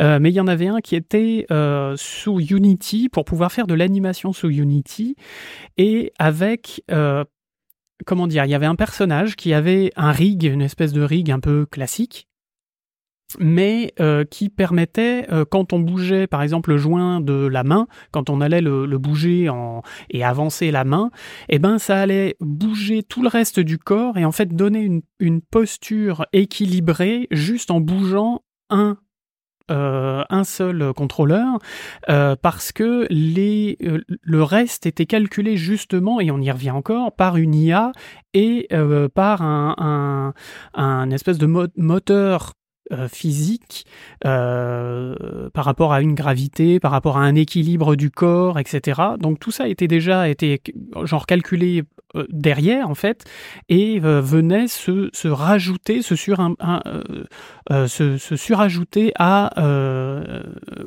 juste au fait de déplacer un contrôleur du bras, de, du bassin, etc. Donc euh, bouger la tête, bah, d'un coup, euh, si tu faisais tourner la tête, bah, ça faisait tourner aussi un peu le, le, torse, un petit peu le bassin et très légèrement les ah, genoux, par automatique. exemple. Genre, genre, tu bouges un petit, euh, un petit morceau de bones là, et automatiquement, et parce que tu l'as bougé dans un endroit un peu, un peu chelou, automatiquement la totalité du corps va bouger pour que ça soit un peu plus réaliste. Exactement vachement bien. Et du coup, ça crée des équilibres qui restent dynamiques quand même, ou ça fait un truc. à la fin, ça donne une anime un peu, un peu bizarre, non? Non, alors ça fait des pauses. dans l'animation, c'est bien aussi, ça donne du dynamisme. Ouais, mais ça, fait, ça, ça faisait des pauses beaucoup plus naturelles. Par exemple, ils prenaient, ils avaient un. Ça, marchait, alors ils faisaient ça avec des, des, des bipèdes, pas nos auditeurs, mais bien évidemment des, des personnages avec deux pattes. Mais ils, montraient ça aussi avec des quadrupèdes. Je sais pas s'il y a des quadrupèdes qui nous écoutent. Bref, c'est pas grave. Euh, et, et, du coup, bah, ils prenaient un quadrupède et puis il le dans un chien et puis il, il disait bah regardez je prends l'os du bassin euh, donc le route et puis je le mets par terre et je le fais euh, je le mets vraiment par terre et je le déplace un petit peu latéralement. Bah en fait ça faisait rouler le chien et le chien se mettait dans une position avec les pattes qui tombaient au sol et euh, et disait bah regardez hop je le fais regarder dans cette direction là et en fait vraiment tout se positionnait presque naturellement, euh, comme, euh, comme, un pantin animé avec, avec un rig dans la réalité. Euh, c'est ça. Il y a des choses que tu peux pas faire parce que tu peux pas faire parce que justement tu as des contraintes mécaniques réelles. Et là. mais là, ça, se faisait directement dans ton système. Voilà. Et alors là, ça se faisait relativement naturellement et enfin vraiment naturellement et en plus sans avoir besoin de faire de, de passer euh, une heure sur ta pose pour que le mec il soit assis avec euh, une jambe posée, euh, tu vois, une jambe croisée quoi. voilà, il y a quand même basé sur un réseau de neurones en plus. Basé sur un réseau sur le squelette ou les muscles. Exactement. Donc c'était assez impressionnant et le mec faisait ça en deux deux, pouf pouf, regardez, je prends la jambe, je la mets là, je prends le bras, lui je lui fais regarder là, et d'un coup tu avais une pose extrêmement réaliste, en, mais en, en, sans mentir, en, 20 secondes, quoi. Donc c'est euh, génial pour tout ce qui est réaliste. Par contre, dès lors que tu, que tu veux faire de l'anime euh, euh, super dynamique avec des personnages qui ne sont pas réalistes, du coup, il faut passer par une méthode manuelle. Et je, je, suis sûr que le métier d'animateur n'a pas fini, n'est pas terminé. On aura toujours besoin d'animateurs. on aura toujours besoin de gens qui fabriquent des choses qui, sortent de l'ordinaire et, et, qui te permettent d'avoir ton, tes, tes, yeux qui sortent de ces, de orbites et ton cerveau qui dégouline de ses oreilles tellement c'est beau. Mais c'est quand même cool d'avoir des technos qui nous facilitent un petit peu la vie et je suis sûr que tous les, tous les étudiants, tous les gens qui se mettent à ce type de métier, comme ils vont utiliser ces nouveaux outils qui vont leur faciliter l'apprentissage, assez rapidement, ils vont, ils vont créer des images encore plus époustouflantes que ce qu'on a pu faire dans le passé. Hashtag boomer. oui. Et je pense vraiment que c'est comme ça qu'il faut le prendre. C'est pas dans l'optique la 3D est finie, inscrivez-vous à Pôle emploi. Les artistes sont morts. Mais, mais, plutôt dans l'optique, il euh, va y avoir plus de possibilités. Euh, le temps qui était passé à euh, ajuster la position d'un personnage qui s'assoit pour que ça qu'il n'ait pas l'air d'avoir toutes ses articulations brisées, ben, on n'a plus besoin de le faire, on va passer à ajuster la, la pose derrière, puisqu'évidemment avec ce système, on peut l'ajuster. Et, et, voilà, plus de possibilités. pour revenir vers Omniverse, le, système de audio to face qui permet de faire du lip sync à partir d'audio. Bah, qu'est-ce que ça veut dire? Ça veut dire que concrètement, tous les, étudiants, les, étudiants qui, nous écoutent, qui font pas de dialogue dans leur court métrage, est-ce que ça demande trop de travail? Peut-être que c'est envisageable maintenant de faire ça avec un, lip sync automatique et de, le prendre en compte. C'est ouais, moi je, vois, ça comme vraiment une extension des possibilités. Et, de la même manière que euh, la production virtuelle, ça veut dire aussi que euh, si on a un, plan en extérieur à tourner avec une voiture, ben on va pas passer euh, une journée en Normandie à faire des allers-retours sur un segment de route parce que chaque fois qu'on veut refaire un plan, ben, il faut remonter 500 mètres en arrière toute la machinerie. Non, on peut faire ça dans un studio et en une bouclée, c'est en une demi-journée, c'est bouclé et on passe le temps créatif ailleurs. Complètement. Complètement. Donc c'est vraiment euh, c'est ça donne finalement de l'espoir justement comme disait euh, comme disait euh, Vince, par rapport à la narration et parce qu'on se plaint un petit peu que les productions, les Netflix et compagnie, oh là là, point de vue narration, ça commence à être un peu un peu lourdeau et un peu et un peu euh, comment dire feignant, euh, bah là maintenant on n'aura plus d'excuses euh, pour pour ne pas faire du, du, narratif quoi. Et on pourra plus se cacher vers derrière la, la, techno et en disant oui mais vous comprenez ça coûte beaucoup d'argent c'est très long à faire et c'est ouais non mais c'est bon la machine fait tout ça pour toi arrête de nous prendre pour des pour des jambons. Et, aussi de avoir des productions plus, plus souples, de, de gérer des, des, petits accidents. Là, je vais refaire le lien avec la, la motion capture. Euh, une des publications qui, qui, que je trouve assez intéressante, c'est Disney qui travaille sur de la, de la mocap avec de la barbe. Ouais. Euh, grosso modo, actuellement, quand on fait de la, la capture de visage, euh, l'idéal c'est de, de, raser la personne euh, qu'on veut capturer parce que capturer les poils, on ne sait pas faire et on ne sait pas détecter la peau dessous. Et justement, Disney a travaillé sur un système qui va euh, partir d'une pose neutre du visage et euh, estimer à la louche euh, quelle est la, forme du visage dessous, et ensuite va prendre en compte les, les mouvements de la barbe pour, pour en, déduire les mouvements du visage qui sont dessous. Ce qui veut dire que ma star d'Hollywood, qui est barbue pendant tout mon film, j'ai pas besoin de faire la motion capture soit avant, soit après. Je peux faire ça pendant, sans avoir à, raser ma star. Incroyable. Parce que raser une star, ça coûte cher. Oui, et des fois, on peut pas le faire, comme on l'a vu avec un certain Superman euh, il pas si longtemps. ah oui. C'était drôle ce truc-là. Le fameux, la fameuse le moustache gate.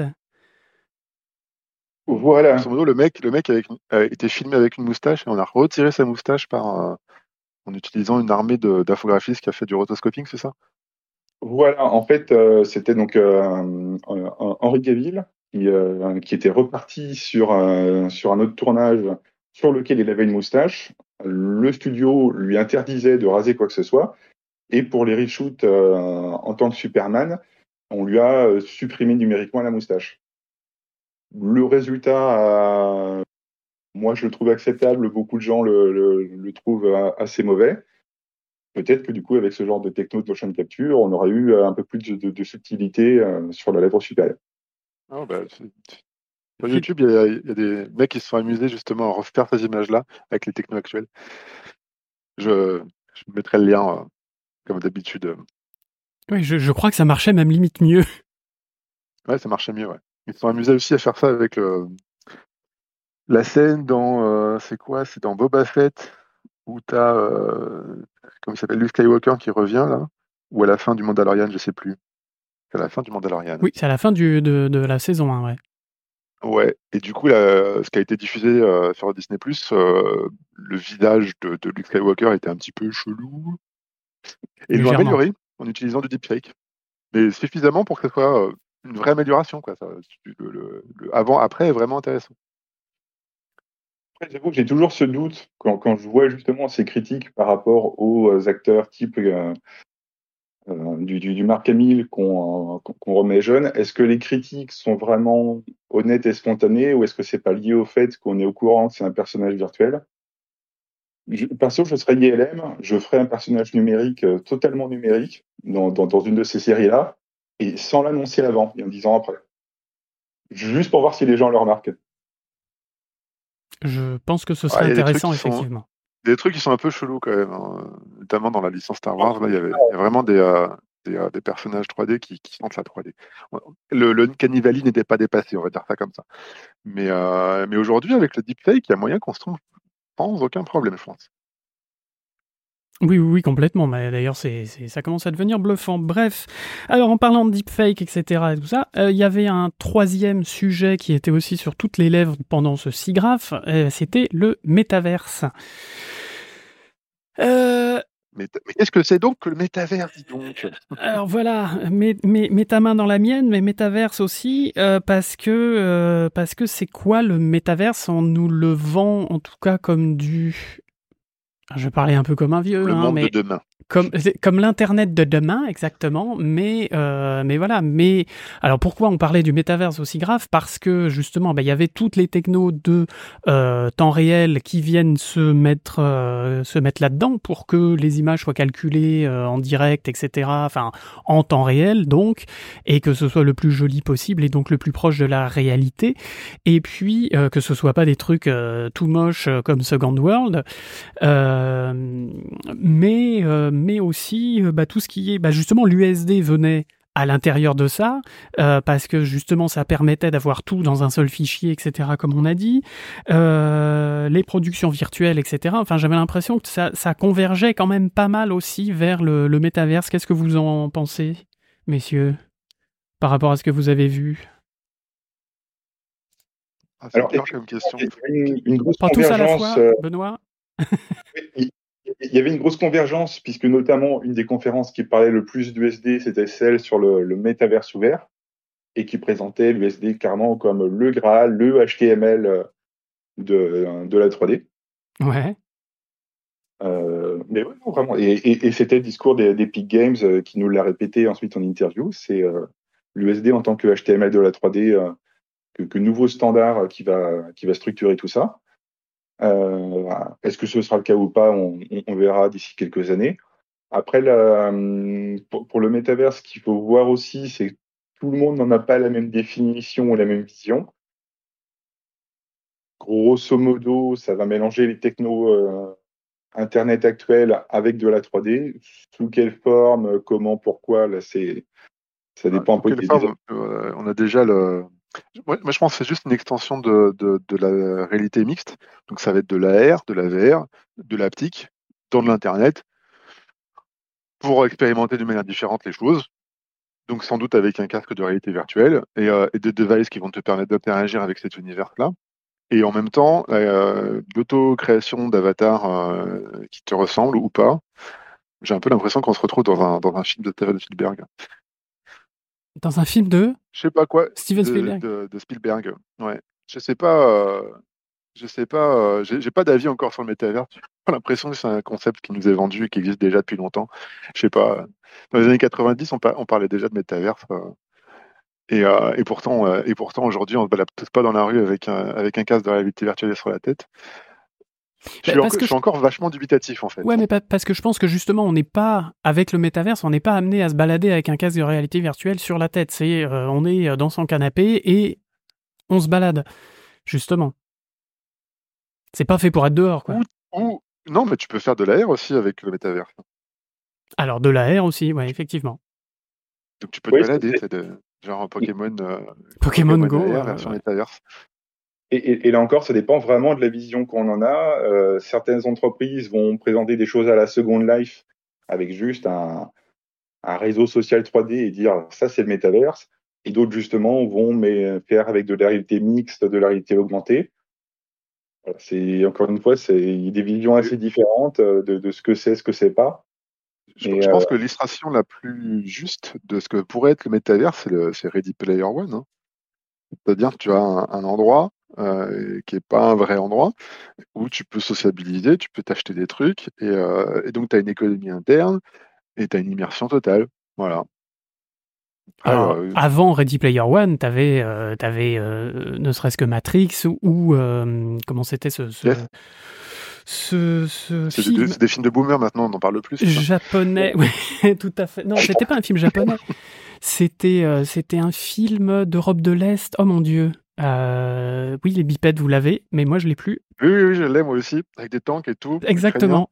Qui était un peu sur, dans les tons sépia. Euh, j'ai bouffé le nom. Ouais, ouais, par, voilà. par, par un, un, game designer de renom.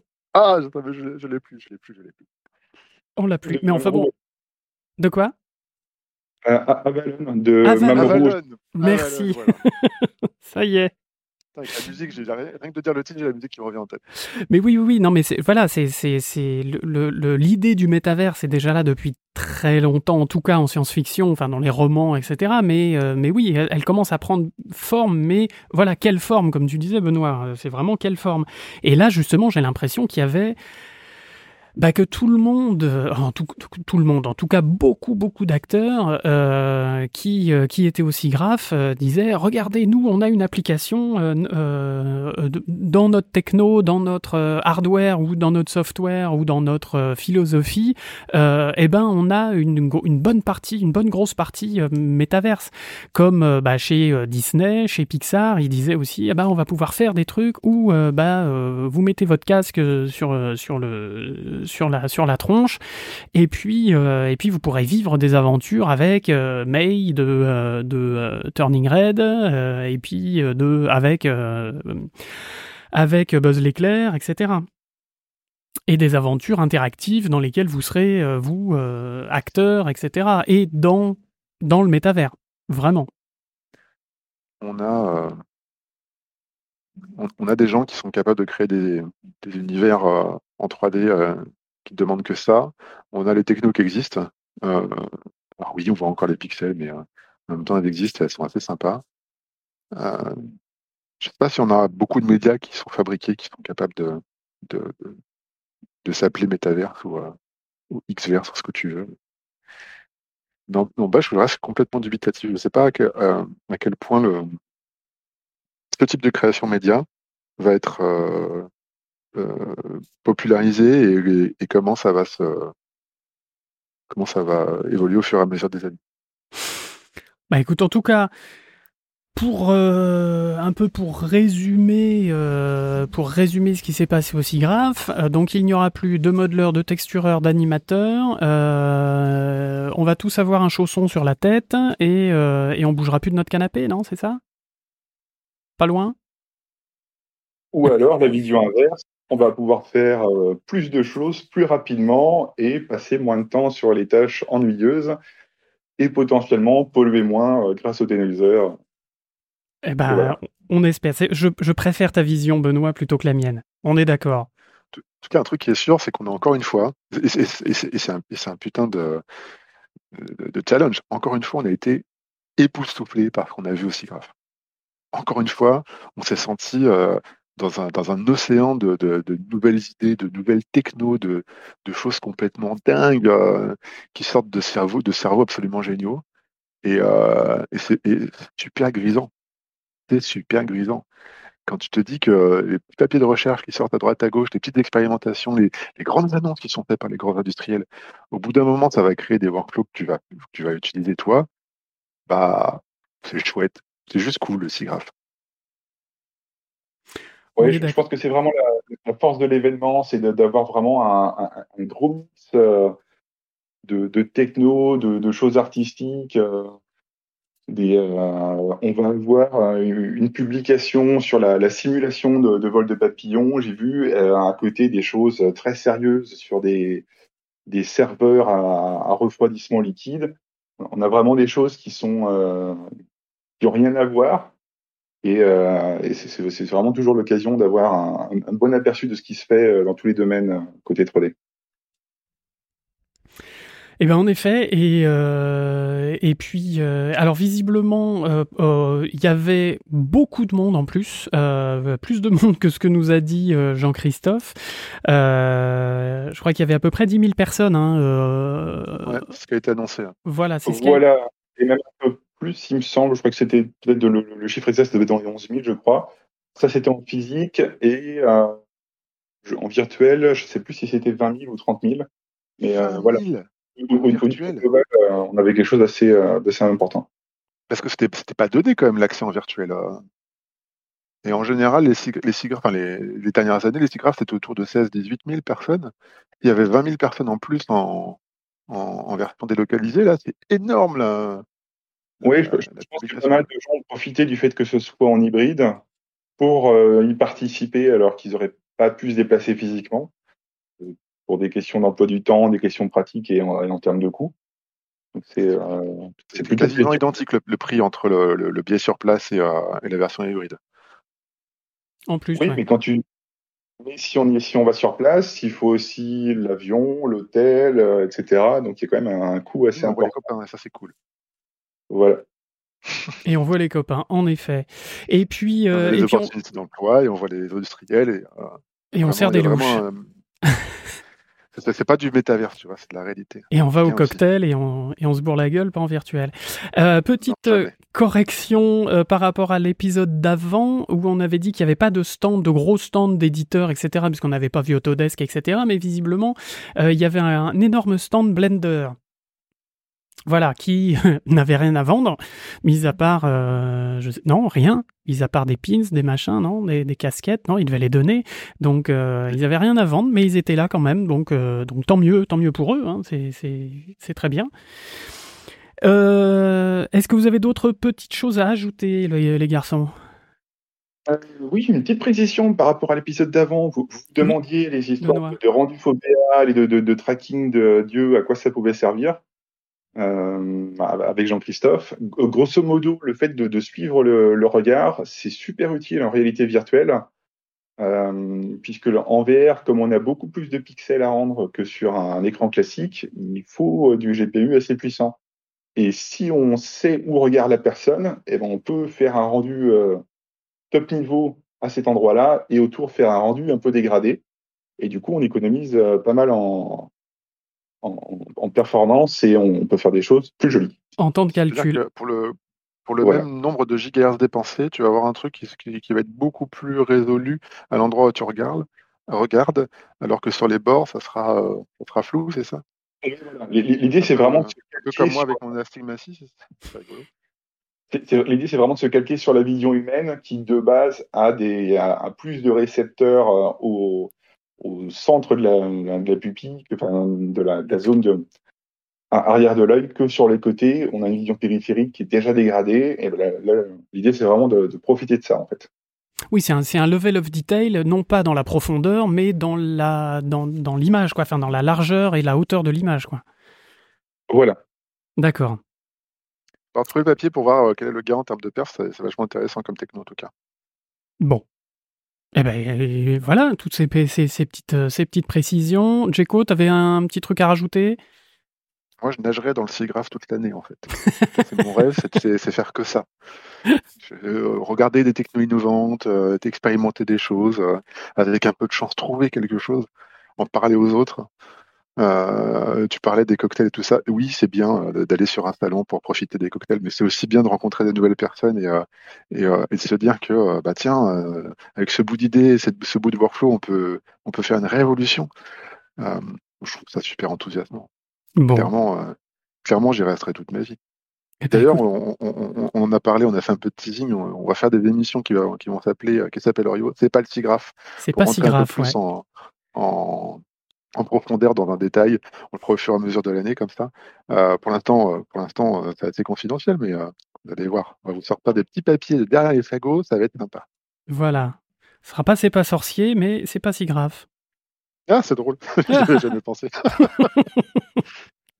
bon. En tout cas, euh, bah merci, merci beaucoup euh, Benoît de euh, de ta collaboration et puis euh, et puis de ton intervention dans notre magnifique podcast. Merci pour l'invitation. Mais c'est avec c'est avec grand plaisir et puis j'espère qu'on aura d'autres petites euh, d'autres petites collaborations ou même grosses collaborations euh, avec vous parce que c'est en tout cas c'était très intéressant de, de bosser avec Jean-Christophe et toi. Ouais, ouais, je pense qu'on aura le temps de, de faire des choses euh, ensemble pour les prochains événements notamment. Ça marche, avec grand plaisir. Euh, Jeko, merci beaucoup. Je sais que tu dois euh, filer euh, dardard pour... Euh, tu, as des, tu as des choses à faire.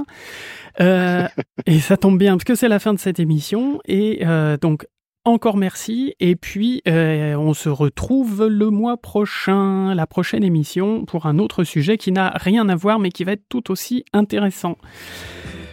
Salut les bipèdes. Gros bisous les bipèdes et à bientôt. Ciao, ciao. Ciao. Ciao.